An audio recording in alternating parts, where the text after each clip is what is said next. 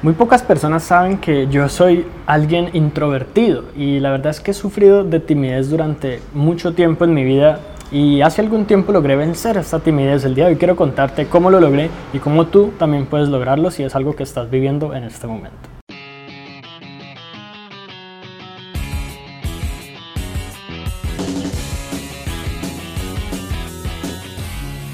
Lo primero que me gustaría aclarar es la diferencia que existe entre ser introvertido y tener o sufrir de timidez o incluso de ansiedad social. Cuando uno es introvertido significa que simplemente uno se siente mejor cuando está solo, recupera su energía estando solo y la interacción con otras personas, a pesar de que puede ser positiva y que uno puede llevarla a cabo, de alguna u otra manera como que le absorbe la energía y hay un límite con el cual uno pues ya a partir de allí no se siente bien, interactuando especialmente con muchas personas. Eso es una cosa. La otra cosa es la timidez o la ansiedad social, que es mi resistencia a yo relacionarme con la gente, el querer evitar el contacto simplemente por temores, por inseguridades, por miedo, por de pronto pensar que uno va a quedar en ridículo, en que lo van a criticar, por el pensar en el qué dirán y muchas otras cosas más, incluso por problemas de baja autoestima, de no sentirme cómodo con mi cuerpo, con mi rostro, con quién soy, con cómo me percibo a mí mismo, con quizás cómo me perciben los demás.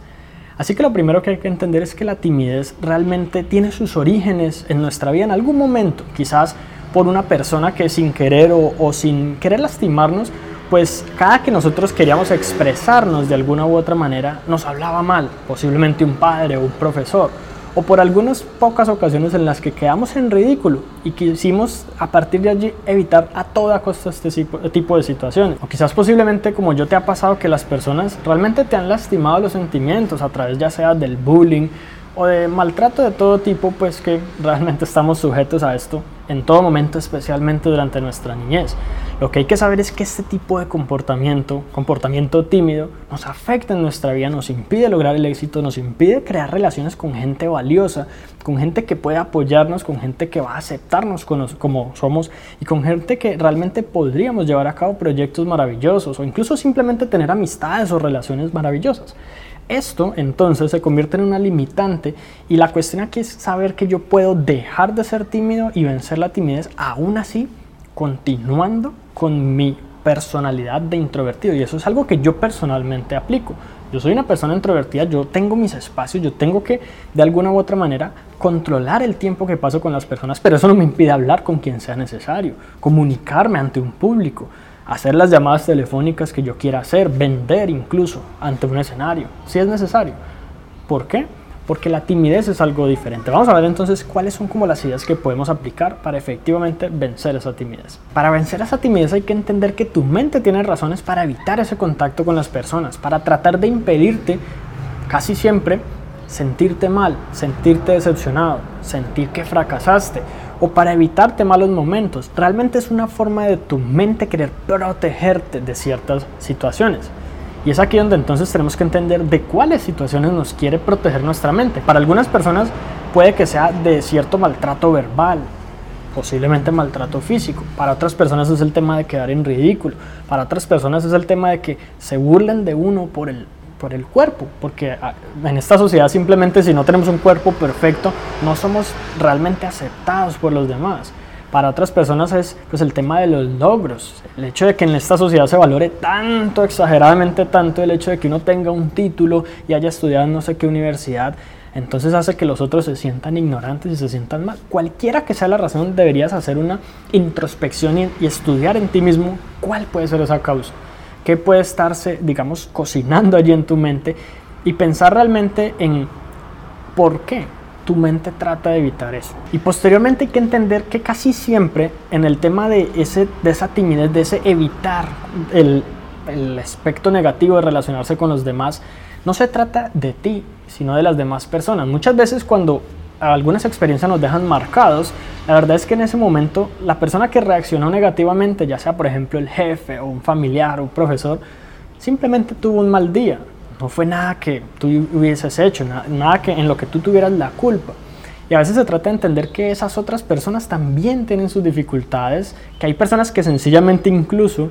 también son tímidas y quieren demostrarse fuertes, hay veces que las personas más extrovertidas, más sociables, que más duro hablan, son los que más inseguridades tienen por dentro y buscan cubrirlas, encubrirlas a través de una personalidad supuestamente abierta. Pero la verdad es que muchas veces incluso esas personas necesitan y dependen de el contacto con los demás y no son autosuficientes en sus vidas.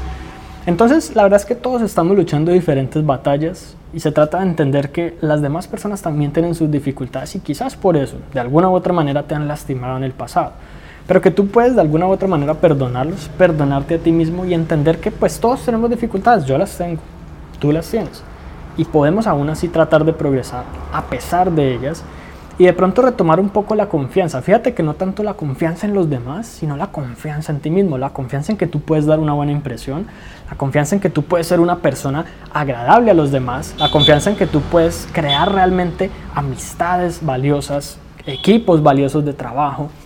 cualquier tipo de relación que te lleve como a ese éxito y a esa felicidad que verdaderamente necesitas y mereces. Y en últimas darte cuenta que tú eres una persona valiosa y que tiene mucho potencial de hecho, hace un tiempo estuve hablando sobre el tema del potencial humano. Y allí menciono que realmente todos tenemos una capacidad que de pronto no tenemos clara y no sabemos explotar en este momento, pero que en algún momento podríamos hacerlo y eso vale la pena aprovecharlo de alguna u otra manera y que las demás personas lo conozcan, así sea poco a poco, quizás empezando a dar pasos de bebé en este sentido y empezando a tomar decisiones un poquito eh, valientes, pero poco a poco, no, no lanzarte pues al mundo así de un momento a otro y bueno, simplemente saber que realmente allí afuera hay como muchas buenas oportunidades y que no todo el mundo es igual, no todas las personas son iguales. Quizás hay buenas oportunidades por allí para ti, así como en mi caso fue mi experiencia, las ha habido y seguramente las seguirá habiendo. Y el abrirme un poco más a los demás me ha permitido justamente disfrutar de una mejor vida en general